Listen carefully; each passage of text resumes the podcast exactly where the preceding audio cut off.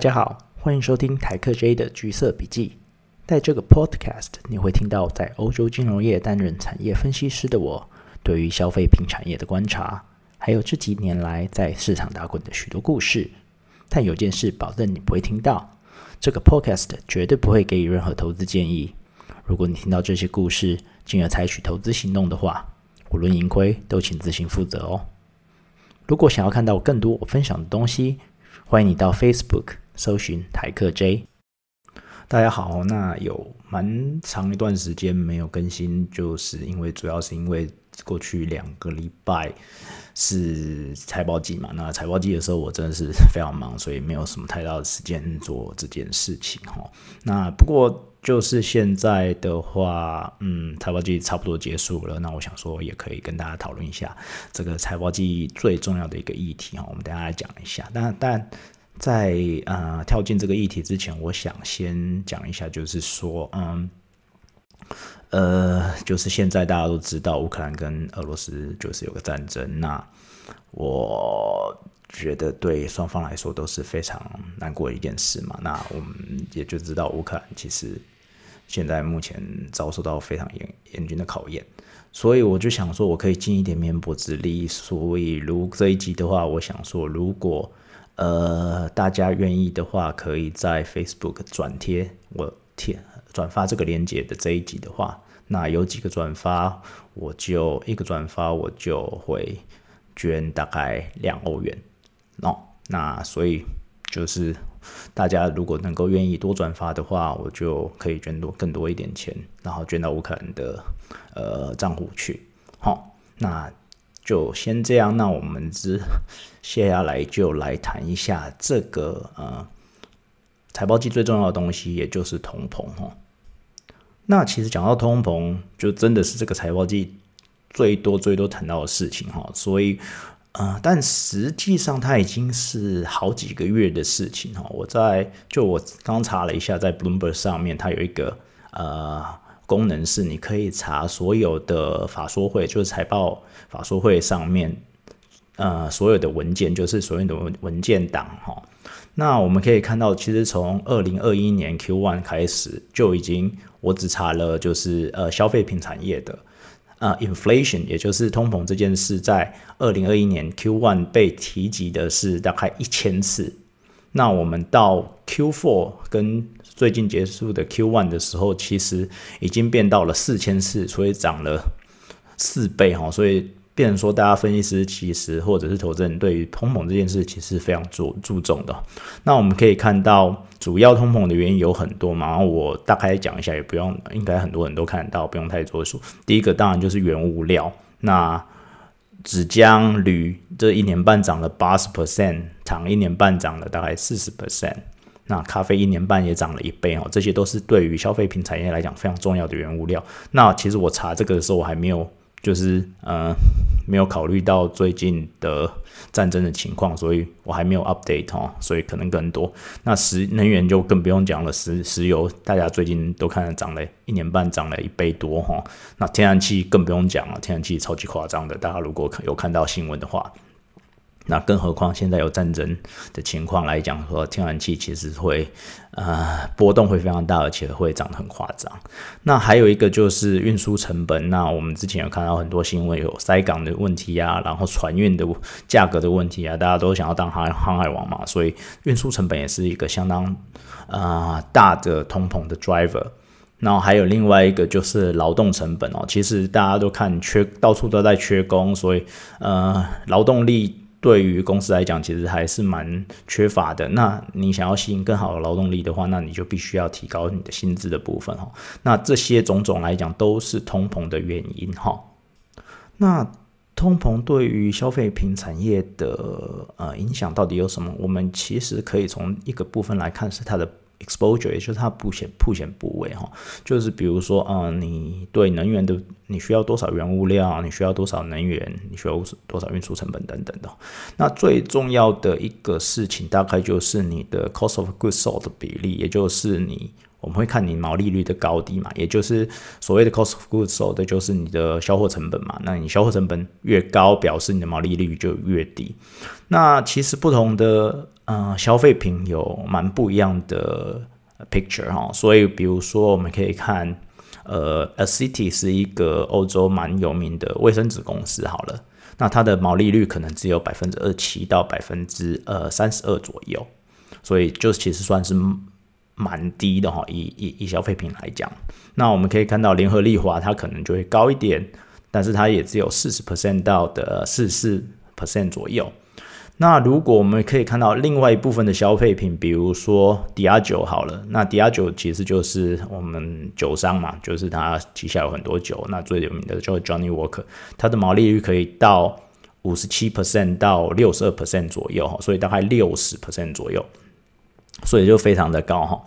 那更夸张的就是可能是我们呃讲到一个奢侈品的部分，我们可以谈，比如说 LVMH 就是 Louis Vuitton 的母公司哦，它的毛利率可能可以高达六十五到六十九 percent，所以将近七十 percent。那当然，你的毛利率越高，代表你对呃你对。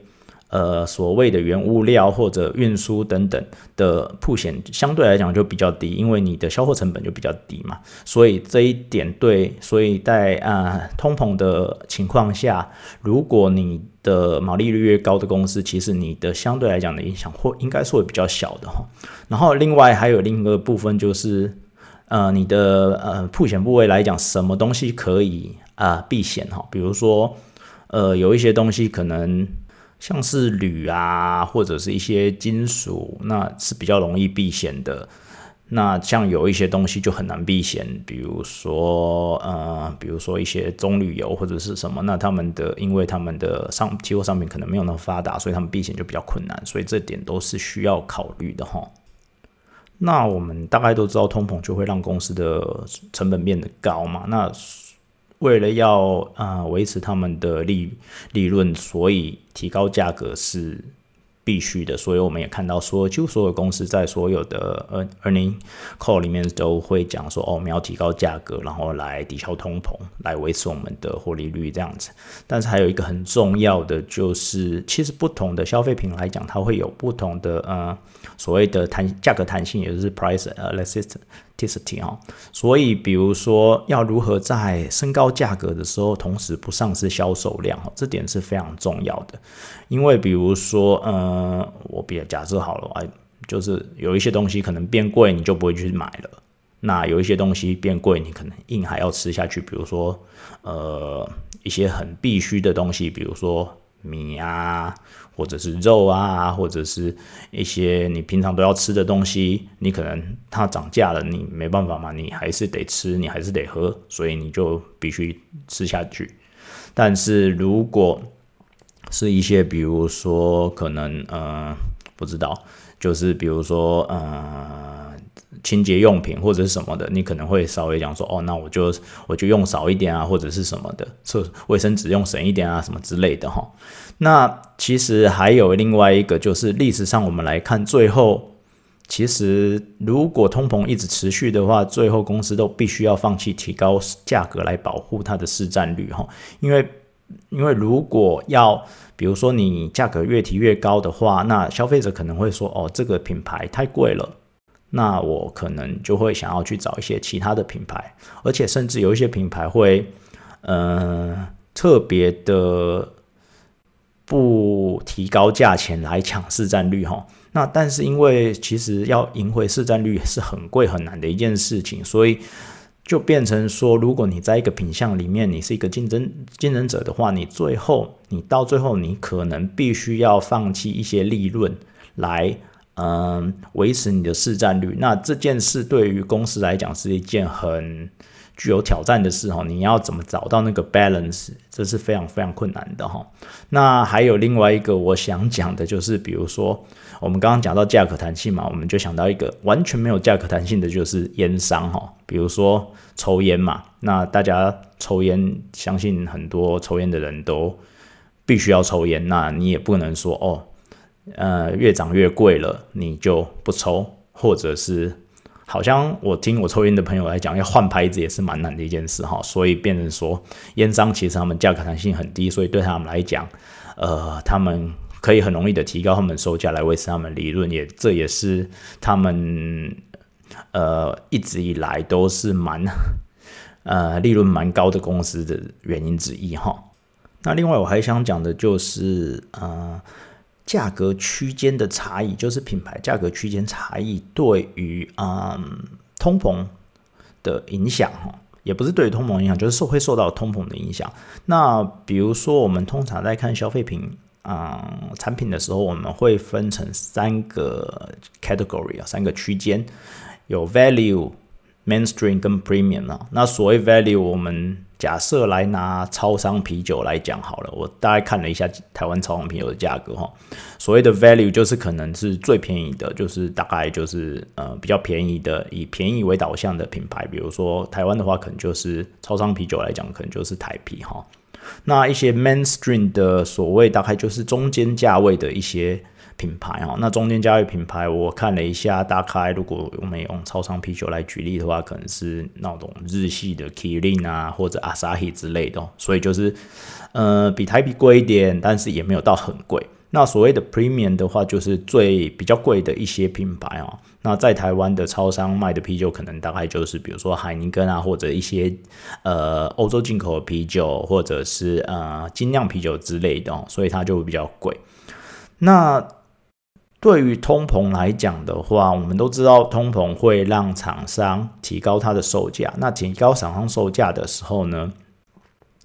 通常，呃，我们所谓的 value segment，也就是比较便宜的品牌会受到影响，因为这些品牌通常它毛利比较低，因为他们就是以价格作为他们的竞争导竞争的优势哈。那加上，嗯，因为比如说我们大家知道，可能去买一些 value segment，就是比较便宜的品牌的人的话，他们可能。呃，就是收入啊那些东西，收入也没有比较高，所以对他们来讲，如果要涨价的话，他们可能就是更更不会去消费哦。所以 value 的话，他们 value 品牌的话，其实是比较难涨价的。那如果是 premium 的话，因为他们的毛利也比较高，所以他们涨价的幅度会比较有弹性。而且通常你如果愿意去啊花钱去买 premium 品牌的话，那这些消费者他们也比较愿意付。付那些嗯，就是比较高的价格因为你想想看，如果 value 的话涨一块，可能比如说假设一罐台啤三十块哈，你涨一块的话，大概是三 percent。那比如说一罐海盐根可能六十块好了，那一嗯三 percent 跟呃一点五 percent 的比较，因为你的价格的呃 base 的差别哈，所以。对 premium 来讲，其实他们涨价的呃能力会比较高，所以对他们来讲，他们呃就等于是哦要呃 offset 那些呃通膨的机会也比较好哈。那其但是我们就想，最惨的其实还不是 value 哈，最惨的其实是 mainstream，就是中间价位这些品牌哈。因为你想想看啊，中间价位这些品牌，如果它涨太多的话，可能会流失客群哈。因为我们就想说。Mainstream 的话就是大众品牌嘛，大众品牌如果你涨太多，然后把你的价格的一个差异跟那些 Premium 的品牌差异太小的话，那我可能就会今天想说，嗯，我都喝这个都，我都喝这个啤酒，那我搞不好我可能再多付一点点钱，我就可以喝到一些 Pre 比较 Premium 的啤酒，那大家会不会就会想说，那我就干脆多付一点点钱，然后我去买 Premium 的啤酒好了，那。如果比如，所以如果比如说它涨涨价，然后跟 value 的差异又变得更大了，那大家就会想说，比如说我本来可能很喜欢喝 Kirin 跟 Asahi 好了，但是哦，它真的涨得太多了，变得跟它的跟台啤的价差会差的太大。那我是消费者，我可能想说，哦，那我可能就会考虑说，那我要不要就去喝台啤好了？所以，我们就会说，这个是所谓的 down trading 的效果，就是消费者会往下买，就是买比较便宜的东西。如果价格一直上涨，而且你的呃价格弹性比较高的话，哈，那价格弹性不同的品相，其实我们刚刚就讲了嘛，比如说食品，那那个价格弹性就就没什么价格弹性嘛，就是因为大家都要吃都要喝。比如说，嗯嗯。洗衣精好了，那可能大家会觉得哦，洗衣精的话，我如果涨很多的话，那我不如去买比较便宜的洗衣精，反正洗起来可能差不多这样子哈。那还有比如说我们所谓的精酿啤酒，那这些比较。啊，premium 高单价的东西，其实对于消费来讲，它的价格弹性可能就不是那么的高，因为对于呃买这些精酿啤酒的消费者来讲，可能他们就会觉得说，哦，因为我本来就是预期要付比较高的价格，所以涨价对我来讲可能没有太大的差别哦。那当然，我们谈到这些不同的价格区间、不同的品牌的时候，我们会讨论到。但通常大公司哦，就是我们说真的很大的那些公司，通常他们都会在有不同价格区间的产品哦，所以对他们来讲，通膨对他们来讲影响可能会比较平均一点。那但是如果你是一个相对小的公司，你可能只有呃，你的产品可能只落在某一些特定的价，这三个某一个特定的价格区间的话，那可能对你来讲的影响就会相对来说比较大一点哦。那最后，其实到底来说，要抗对对公司来讲，要抵抗通膨，其实就是还是要涨价嘛。那除了有一些我们刚刚谈到的价格弹性、价格区间之外，嗯，最重要的就是你要如何维持你的所谓的 pricing power，就是你要可以涨价。然后不会影响，不会影响到太多你的呃消费量之类，呃售销售量之类的哈。那其实有三个，大概有三个最重要的东西是可以 determine 你的 pricing power 的。第一个是品牌嘛。那第一个，比如说品牌，我们可以。比如说可口可乐好了，大家都知道可口可乐是嗯可乐的第一个品第一品牌，然后你只要你想要喝可乐，你大概绝大部分都会想到那个。那比如说我我前两天去呃这边的像便利商店 Albert High to Go 这边，我去买了一瓶可口可乐，然后我记得我在呃几个月前或者是一两年前买，大概是。一瓶小瓶的可口可乐大概是一点九块，就是保特瓶小瓶的哈。然后我那一天去看，就变涨成二点一欧元哈，所以从一点九变得二点一欧元，涨了大概快十 percent，所以是非常多。但是你说我会换去喝百事可乐嘛？其实我觉得好像也不会，就变成说品牌对于你的 pricing power 其实还是蛮重要的。那第二件事情就是品质哈，所以你必须要好有好的产品品质。比如说我们在这里说到，呃，我们说的，比如说精酿啤酒好了。那今天我假设我是一个很爱喝精酿啤酒的人，那我因为我喜欢它的 quality，就是这些啤啤酒喝起来的感觉，或者是它带给我的体验，所以对我来讲，这些这是一个高品质的产品，那我也会愿意。多付一点钱来消费它哈，所以 pricing power 品对于哎品质对于 pricing power 来说还是蛮重要的。那第三个就是 innovation 哈，就是你要如何创造出新的产品，然后创新能够让你的消费者感受到呃这个产品的 value。比如说，我们可以说，假设洗衣精好了，你可能说哦。比如说，我可以创造出一个洗得更干净的东西，那洗得更干净的洗衣精，那消费者就会说，哦，因为这个可以洗得很干净，比如说，或者是可以让白色的衣服变得很白之类的，那我可能就愿意多付这个钱来，呃，买这些产品哦。所以你的 pricing power 跟这三点，所以品牌、品质、innovation 都是息息相关的哦。那在总结之前，其实我们还可以讲一个蛮有趣的东西哦，其实就是通膨，其实对大家来说，就是厂商都会涨价嘛，所以会变成超市跟消费品公司的拉扯。因为消费品公司，比如说我是一个大的消费品公司，那我最大的销售的 channel 可能真的就是超市嘛。那我要一直涨价的话，对超市来讲的话，因为超市是买那些消费品的人。呃的厂商，所以对他们来讲，他们的成本也会垫进一步的垫高，所以相对的会影响他们的获利哈。所以超市跟消费品公司就开始在吵架，在拉扯，因为消费品公司想要涨价，但是超市可能会觉得哦，这些消费品公司涨太多了，所以嗯，他们就会开始呃协调啊，bargain 啊什么之类的。比如说像前一阵子，我们就看到荷兰最大的超市阿伯海跟雀巢哈，就是。有一些对于价格上的呃呃讨论，然后争执协调，所以变成说有一段时间某些雀巢的产品，比如说像呃巧克力 KitKat 或者是咖啡 Nescafe 是没有出现在 a b r a h i 的架上的哈。那这些情况其实我们还蛮常见到的，所以有时候你可能会在超市找不到一些你原本习惯品牌的产品，那或许最近可能就是因为这些涨价的问题，到造成两方就是有点谈不拢，所以暂时取消某些呃品牌或者产品在他们的架上哈。那最后来总结一下，所以通膨对于消费品公司来讲，第一个有成本面的考量，就是我们一开始讲的，你 cost of goods sold 的 exposure 到底是多大，你的毛利率，那这些都会或者是怎么，你对于什么样的。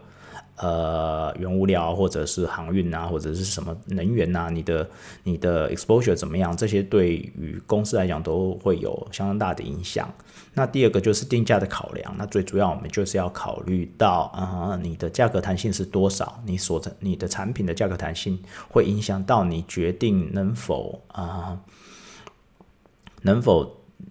那。提高价格的情况，哈，比因为你提高价格的话，你不想提高价格，然后丧失掉你的市占率或者是你的销售量，这点来讲，对公司来讲是，如果你之后想要在啊把市占率提高或提高销售量是会蛮困难的哈。